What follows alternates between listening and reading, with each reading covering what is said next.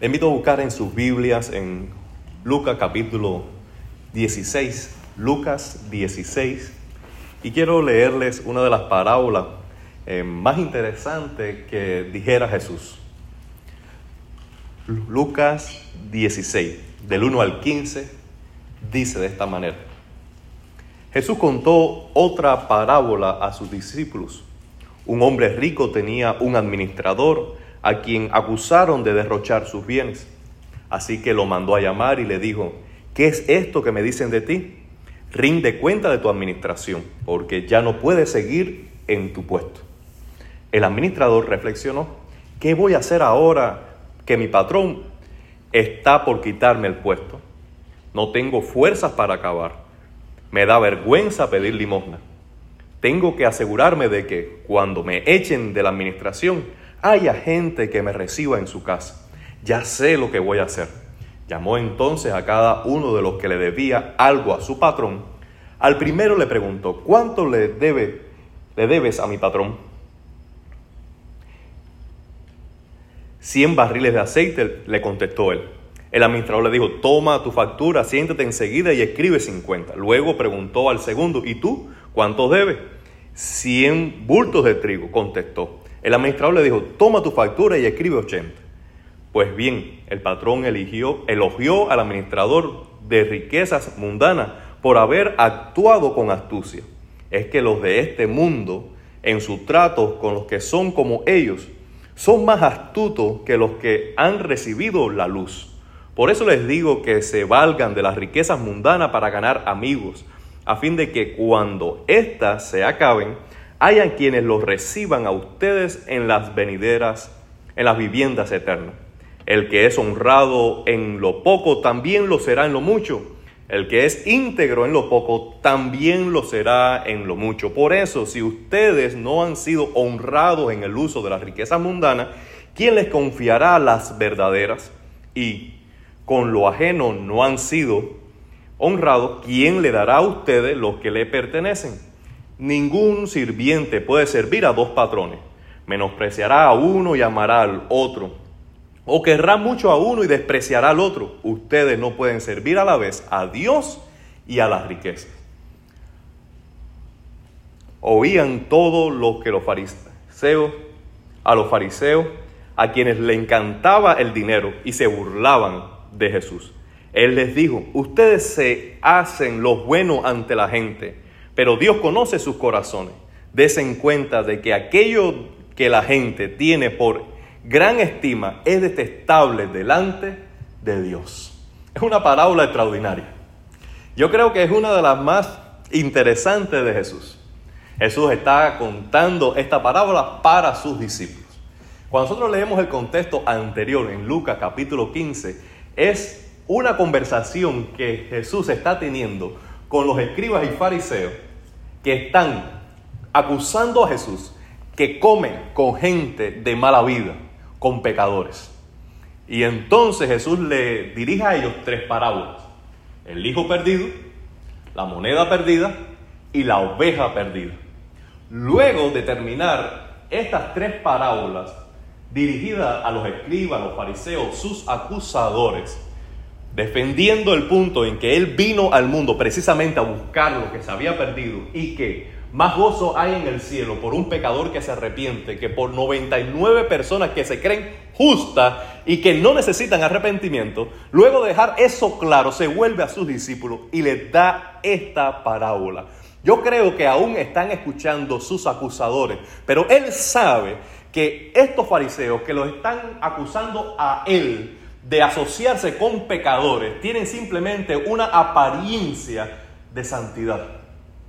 Y ellos se consideran tan justos y tan buenos que no pueden asociarse con gente tan pecadora como las que se asocia a Jesús. Sin embargo, Jesús se vuelve a sus discípulos mientras los demás los escuchan y entonces va a declarar que estos mismos que presumen de piedad por dentro aman más la riqueza que Dios están más aferrados a las cosas terrenales que las eternas. Y que su Dios no es Jehová, como ellos dicen, que sino su Dios son sus placeres terrenales inmediatos. Y entonces está lanzando esta parábola. esta parábola viene en esta serie que estamos teniendo de vida centrada, porque ahora yo quiero hablarle cómo el Evangelio de Jesucristo tiene que bendecir, modificar, transformar nuestra relación con las finanzas, el dinero, las posesiones de esta vida. Es interesante para mí que en todo el Nuevo Testamento la referencia que hace Jesús acerca del dinero propiamente es más que la suma de las conversaciones que tuvo Jesús acerca del cielo y del infierno juntos.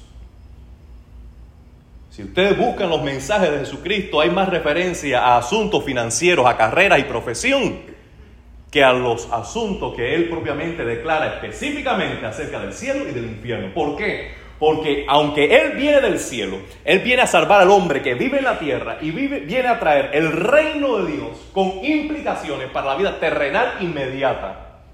Porque aunque nosotros somos salvados para tener una casa en el cielo, tenemos una vida celestial que vivir aquí y ahora, relacionándonos con las cosas terrenales. ¿Me siguen? Por eso el Evangelio que recibimos del cielo debe afectar cómo vivimos ahora, aquí en la tierra. Y gran parte de nuestra vida está orientada en conquistar, comprar, poseer, administrar. Y a veces es todo lo que tenemos como meta en la vida. Y Jesús viene a refrescarnos de cómo debemos relacionarnos con las finanzas, cómo debemos relacionarnos con las cosas materiales. Porque nuestra espiritualidad va a estar condicionada a las decisiones espirituales que tomemos con las finanzas. ¿Están de acuerdo conmigo? Por eso quiero contarles a ustedes primero una historia de un sabio que tenía consultas en la India. Se acercaba a las personas a pedir consejos uno tras otro y una fila larga hasta que llegó un extranjero donde estaba el sabio y al mirar su casa sencilla donde carecían el sabio de muebles y de adornos y de cuadros en las paredes, el turista le dice, ¿y dónde están tus posesiones? El sabio entonces le responde, ¿y dónde están las tuyas? Y él dice, no, es que yo estoy aquí de paso. Y él dice, yo también. Yo también. Porque un turista, cualquiera de nosotros, al menos las mujeres, es decir, menos las mujeres, nosotros los hombres, tratamos de viajar con el equipaje más pequeño y más cómodo posible, lo esencial, porque vamos de viaje. Sabemos que nuestra casa la dejamos detrás y estamos de viaje, estamos de pasada y vamos lo esencial para el viaje. Bueno, la Biblia nos dice que nosotros somos peregrinos, somos extranjeros en esta vida. Nuestra casa, ¿dónde está? En el cielo y estamos aquí de, pasada, sin embargo, aunque estamos de pasada, somos como algunas mujeres que llevamos la casa en el maletín. Queremos poseer y poseer y poseer y almacenar y almacenar y almacenar. No, este es mi momento, después, después me la cobran en la casa, pero ahora me la desquito. ¿No es cierto? ¿Eh? Y Jesús está diciendo a sus discípulos con esta historia, para que los demás lo escuchen, Mira, dejen ustedes de presumir de religiosidad y de piedad y de santidad, porque yo sé que su corazón está aferrado a este mundo y su Dios es la riqueza y no es Dios, Jehová de los ejércitos. Y a sus discípulos está diciendo, ustedes son, muchachos, ustedes son simplemente administradores de las riquezas de Dios. Mire hermano, esta historia nos está diciendo a nosotros que toda riqueza, toda posesión en esta vida le pertenece en realidad a Dios. Y eso le pertenece a Dios por derecho propio, por derecho de creación. De Jehová es la tierra y su plenitud, el mundo y los que en él habitan, porque Él la fundó sobre los mares, la afirmó sobre los ríos. Dios dice en Ageo, mía es la plata, mío es el oro. Toda la riqueza del mundo, aún aquel dinero que está dentro de los bancos del mundo, le pertenece a Dios y Él lo da a quien Él quiere. Las riquezas le pertenecen a Dios. La capacidad de hacer riqueza, la capacidad de hacer negocio, de emprender, de prosperar, viene también de Dios. Y todo lo que tenemos es simplemente que es que administrar lo que Dios nos da. Somos administradores.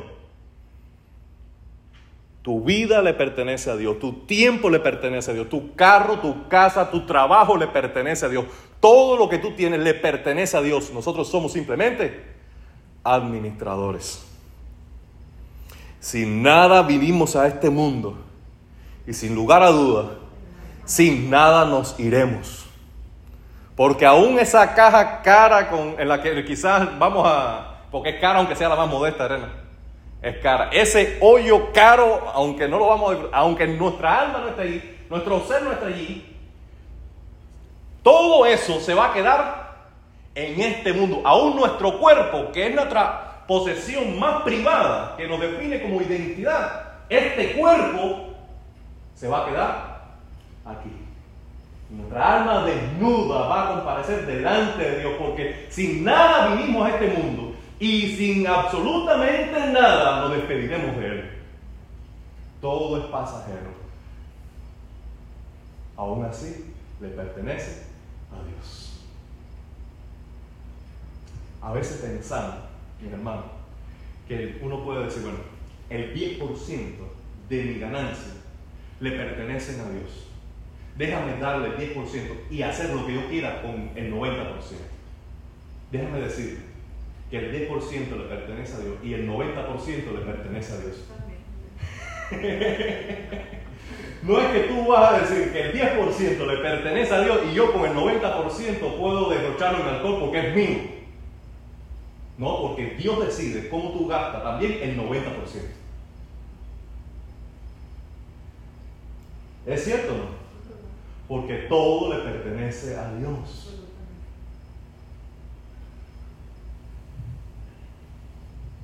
Nosotros tenemos que tener esto bien claro si queremos caminar con Cristo. O Cristo es dueño de mi vida, de mi tiempo y de todo lo que poseo, o soy yo. Y creo que el proceso de la vida cristiana es redescubrir más y más la soberanía de Dios, que Dios es rey, Él es el soberano, a Él sea toda la gloria, él, a Él debe rendirse todo el honor, todo el homenaje y todas nuestras posesiones. Dice el Proverbio 3, honra a Jehová con tus bienes. Así que todo lo que tenemos le pertenece a Dios. Somos simplemente administradores. Administradores. Eso es lo que nos está enseñando la parábola, porque el administrador no podía disponer de los bienes de su amo,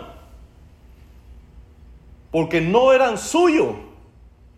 Y la acusación que estaban presentando en contra suya es que él algo que le pertenecía a otra persona, lo manejaba para intereses propios como él creía.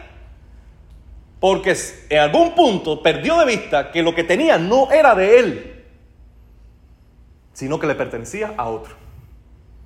Y nos pasa lo mismo a nosotros, no debemos caer en la misma falacia de este mundo. Servir a Dios, tener nuestra vida centrada en Cristo, es recordar cada instante que cada suspiro de vida le pertenece a Dios. Entonces, si le pertenece a Él, la siguiente verdad es que cada uno de nosotros daremos cuenta un día de lo que poseímos, de cómo lo administramos. Sí, tú puedes gastar tu juventud, tu fuerza, energía, tiempo, recursos, carrera, habilidad intelectual, emocional. Tú puedes gastar las cosas como tú quieras. Dice, la, dice que, joven, persigue los deseos de tu corazón, va tras del placer de tus ojos, pero recuerda sobre todas las cosas que darás cuenta a tu creador. Es decir, tú puedes hacer con tu vida lo que tú quieras, todas las cosas me son lícitas pero no todas convienen, porque de todas daremos cuenta a Dios. Dice la palabra del Señor que nosotros está dado a los hombres, a todos los hombres, que mueran una sola vez y después de la muerte, el juicio. La palabra en hebreo también nos dice que un día cada uno de nosotros estará delante del Creador y ante Él, ante su mirada, todos permanecemos desnudos. ¿Qué quiere decir eso? Que no hay manera de esconder nada. No hay manera de, de, conquistar, de persuadir a Dios a través de la apariencia. Su mirada penetra a lo profundo del alma, aún hasta las intenciones y los pensamientos de nuestros corazones. Y ante un Dios que es santo y un Dios que nos conoce en lo íntimo, ante ese creador daremos cuenta no solamente de la oración o la lectura de la Biblia, sino cómo administramos, cómo nos relacionamos con las cosas terrenales, mundanas, nuestra posesión. Nuestra posesión. Daremos cuenta de eso. La siguiente verdad que comparto con ustedes es que debemos ser sagaces, astutos en cómo administramos los bienes materiales a fin de producir riquezas espirituales. Aquí está la llave que descifra, que abre el cofre de esta parábola. Porque nos es difícil comprender cómo un personaje negativo, Jesús lo está usando en una parábola para darnos una enseñanza positiva. La clave de la parábola está en esto, en que cuando el hombre se vio despedido, él buscó los deudores e hizo algo peor. Y fue estafar más a su maestro, a su señor, diciendo, ¿cuánto te debe? 100 con 80. ¿Cuánto te debe? 10 con 5. Pero cuando su amo lo vio, lo elogió. ¿Pero por qué lo elogió? Porque estaba haciendo bien. ¿Por qué fue lo que elogió el amo? Que estaba haciéndolo bien. Su astucia, su inteligencia, su perspicacia, su inteligencia para salirse, para administrar algo de una manera que produjera un fin deseado para él. Y entonces es un ejemplo negativo para enseñarnos una verdad positiva. Y esta es la explicación que da Jesús de la parábola. Los hombres malvados de este mundo son sagaces para administrar las cosas terrenales. Y esa sagacidad debemos usarla nosotros también para, administrando las cosas terrenales, produzcamos riquezas espirituales. La motivación del hombre carnal es hacerse rico para su propio placer, para su propia gloria, para su propio bienestar, egoístamente. Pero la motivación del Hijo de Dios, lo que hemos recibido la luz del Evangelio, es administrar los asuntos materiales para producir bienes espirituales, riquezas espirituales. ¿Y cómo se ve esto en la práctica? Bueno, en primer lugar, debemos nosotros, al relacionarnos con las riquezas de este mundo, priorizar la devoción a Dios antes que las riquezas. Conocí mi barbero en, en, Cuba por muchos años, fue Armando. Todos le decíamos cariñosamente Armandito. Él conoció a Jesucristo. Cuando conoció a Jesucristo, su vida cambió por completo. Y una de las cosas que cambió radicalmente es que él comenzaba entonces a abrir su barbería a las 10 de la mañana. Porque él dedicaba las primeras horas a leer la Biblia y a orar. Y era curioso, cuando yo llegaba a su casa, porque velaba en su casa, tenía una fila y la gente no se iba. Y todos sabían que él estaba leyendo su Biblia y orando. Y la gran parte de su clientela no eran cristianos pero él decía, no, no, no, no, yo tengo que invertir en lo espiritual. Puede ser que alguien se vaya, puede ser que pierda un cliente, pero yo estoy invirtiendo en lo espiritual. Y yo me pregunto, ¿qué decisiones debemos tener, tomar nosotros? ¿Qué ajuste es necesario realizar en nuestra agenda, en la manera en que trabajamos, en la manera en que planificamos nuestra semana, nuestros días, para que nosotros invirtamos en lo espiritual, aunque tengamos que sacrificar en algún punto, en algún momento, algo material? ya sea dinero, ganancia que se debe de, producir, o descanso, o tiempo de recreo. ¿Qué debemos nosotros sacrificar para invertir en lo espiritual, para producir riquezas eternas. ¿Me siguen? Entonces, lo primero, prioricemos la devoción. Segundo, proveamos para los pobres. Proveamos para los pobres. La generosidad no se trata tanto de cuánto tenemos, sino cuál corazón poseemos. Hay personas que tienen muy poco, pero lo que tienen lo dan todo con alegría. Y hay otros que poseen mucho y su corazón está cerrado, cerrado como un candado. Porque la generosidad se trata no de lo que uno posee, sino de, del corazón, la calidad del corazón. Por eso Jesús elogió a aquella viuda, porque todos daban de las ofrendas de lo que sobraba, pero la viuda, dando una moneda, lo daba todo, lo daba todo. Nosotros podemos recordar también la parábola del buen samaritano.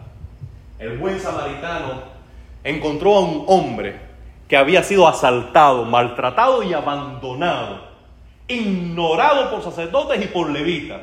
Ellos tenían cómo ayudarlo. Sin embargo, no quisieron. Pasó un samaritano y movido a misericordia, hizo todo cuanto pudo por ese hombre. Él se movió a misericordia, descubrió la necesidad y proveyó esa, a esa necesidad. Pero lo primero que lo movió fue su corazón movido a misericordia, movido a compasión. Él no pudo dar lo que no tenía, pero de lo que tenía, compartió. Y si nosotros queremos administrar las cosas materiales de manera que produzcamos riquezas espirituales, debemos enfocarnos también en la necesidad del pobre. Dice Efesios capítulo 4, creo que en el versículo 29, el que robaba, no robe más, sino que trabaje para que tenga que compartir con aquellos que tienen necesidad. Ahora, aquí vemos lo transformador del Evangelio. Toma a alguien que es ladrón para que trabaje. Y no solamente trabaje para suplir a sus necesidades de una manera honrada, sino que tenga también lo suficiente para compartir con los necesitados. El tercer principio que quiero compartir con ustedes respecto de administrar cosas materiales para riquezas espirituales es esta, invierta en las misiones, invierta en la misión. Jesús tenía un equipo de discípulos que iban con él reproduciendo su liderazgo, predicando el Evangelio, haciendo discípulos, sanando y libertando de demonios. Pero tenía otro equipo administrativo. Mayormente eran de mujeres, mujeres que estaban especializadas en servir al maestro, preparar la comida, alojarlo, hospedarlo, proveer dinero para para las necesidades del ministerio. Habían personas ricas, Nicodemo quizás. También tenemos otros hombres como Arimatea, José de Arimatea y otros que aun cuando Jesús murió, de su riqueza le sirvieron. Con un cuento, con una tumba que nadie había puesto, sirvieron. ¿Por qué? Porque el ministerio espiritual en esta vida, en este mundo, necesita respaldo también financiero y económico. Y cuando usted escuche de una misión, cuando usted escuche de una iniciativa de alcance, cualquiera que sea, donde quiera que sea, invierta en las misiones. Invierta en la salvación de otra gente. Invierta, dé generosamente y vas a ver el gozo que produce en su corazón y también en eso darás gloria a Dios. Gloria a Dios. Amado hermano, esta parábola tiene muchas riquezas, pero quiero darle una última. Una última, así corriendo. Jesús dice bien claro, ustedes no pueden servir a la vez a Dios y a las riquezas. A Dios y a las riquezas. Debemos hacer un análisis sincero. ¿Cuál es la meta final de tu vida? ¿Cuál es el propósito final óptimo de tu vida? ¿Una carrera? ¿Una casa? ¿Un tipo de carro específico? las vacaciones de tus sueños. ¿Cuál es la meta final de tu vida? Debemos ser muy sinceros respondernos eso. Mire, déjame decirle en confianza, porque estamos en familia. A veces he hablado con padres de adolescentes que están completamente satisfechos con estas dos cosas. Mi hijo o mi hija me obedece y mi hijo o mi hija está estudiando. Y eso es todo lo que se espera a veces de un adolescente o de un hijo. Y esas dos cosas a veces satisfacen el corazón de cualquier padre. Y créeme que es algo muy, pero muy bueno. Pero con esa idea solamente estamos transmitiendo lo siguiente. La meta final de la vida es tener una buena relación, es que me obedezcan a mí y es que le vaya bien con una carrera. Pero no. Nosotros sabemos que hay metas espirituales que están por encima de estas cosas terrenales. Sí o sí. Que hay cosas más importantes que tener una buena carrera. Aunque esto es muy bueno. Que hay cosas más importantes que tu hija o tu hijo se porte bien. Que el primer y gran mandamiento es este. Amar a Dios sobre todas las cosas. Y que si tu hijo o tu hija ama a Dios, busca a Dios y teme a Dios, entonces su vida será como una casa fundada sobre la roca, que cuando vengan las tempestades, los vientos y las tormentas, ella va a permanecer firme, él va a permanecer firme porque está fundado sobre la roca. Pero todo lo que construya una buena imagen, una buena carrera, una buena personalidad, todo lo que construya un adolescente, un adolescente, un adulto o una mujer, todo lo que construya que no tenga fundamento espiritual, está construyendo sobre la arena. Tú podrás desarrollarte, tener, prosperarte, tener carrera, tener un gran negocio, llegar a New York, tener tu oficina allí en el puesto más alto de la torre de New York. Pero va a venir un día la tormenta. Va a venir un día el viento contrario. Y todo lo que has edificado que no sea sobre Cristo vendrá abajo. Y grande será tu ruina grande será tu ruina. ¿Por qué? Porque hay cosas más importantes que hacer dinero. Hay cosas más importantes que tener una carrera. Hay cosas más importantes que tener un buen carro y tener una buena casa. Hay cosas más importantes que esto. Tú no puedes servir a Dios y a las riquezas. Ahora, con esto no estoy diciendo que no sea legítimo prosperar, que no sea legítimo hacer negocio. Lo que estoy diciendo es que nada puede competir con tu gran amor hacia tu Dios. Y eso se define en tiempo, energía, valor, qué es lo que está persiguiendo tu corazón. Recuerda esto, hermano mío. ¿Dónde está tu tesoro? Allí estará. Si tu tesoro está en las cosas terrenales, si tu tesoro está en almacenar, en poseer, en comprar, en tener, allí va a estar tu corazón. Pero recuerda que todo le pertenece a Dios y somos simplemente administradores. Por tanto, lo que Dios nos da, la dádiva de Dios no puede competir nunca con el dador y no puede tomar nunca el lugar del dador. No se puede servir a Dios y a la riqueza. Amado hermano, mi oración es que el Evangelio en esta noche, una vez más, nos renueve la mente y nos reenfoque a tener una vida centrada en Cristo, mirando a la eternidad. Le dejo una última historia. Saben que unos cazadores de monos astutos tienen una técnica extraordinaria para cazar monos. Ellos entran a la celda con unos maníes y empieza a soltar un grano aquí, y otro grano allá, y otro grano allá. Pero al final dejan un puñado de maní dentro del hoyo de un árbol. ¿Qué sucede? Que llega el mono y se pone contento con un grano, con otro grano, con otro grano. Y cuando llega al árbol y ve el puñado, le brillan los ojos. Entonces tiende la mano, mete la mano por el hoyo, atrapa el maíz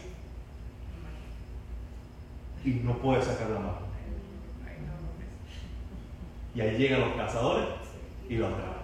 Ahora, lo que no sabe el mono es que queda completamente liberado si suelta. Pero no lo suelta. Y al no soltarlo, pierde la vida. Amado hermano, suelta. Por favor, suelta. Suelta lo que te ate a esta vida. Suelta lo que te ate a este mundo. Suelta suelta lo que te pone tu alma en peligro tu vida en Jesús, suéltalo, en el nombre de Jesús, suéltalo, suéltalo. No te ates, tú solo estás atándote de pies en manos, tu afán, tu ansiedad, tus temores, suéltalo, por favor, en el nombre de Jesús, suéltalo. Lo que te lleva a una vida lejos de Cristo, suéltalo. Be free, sé libre, en el nombre del Señor.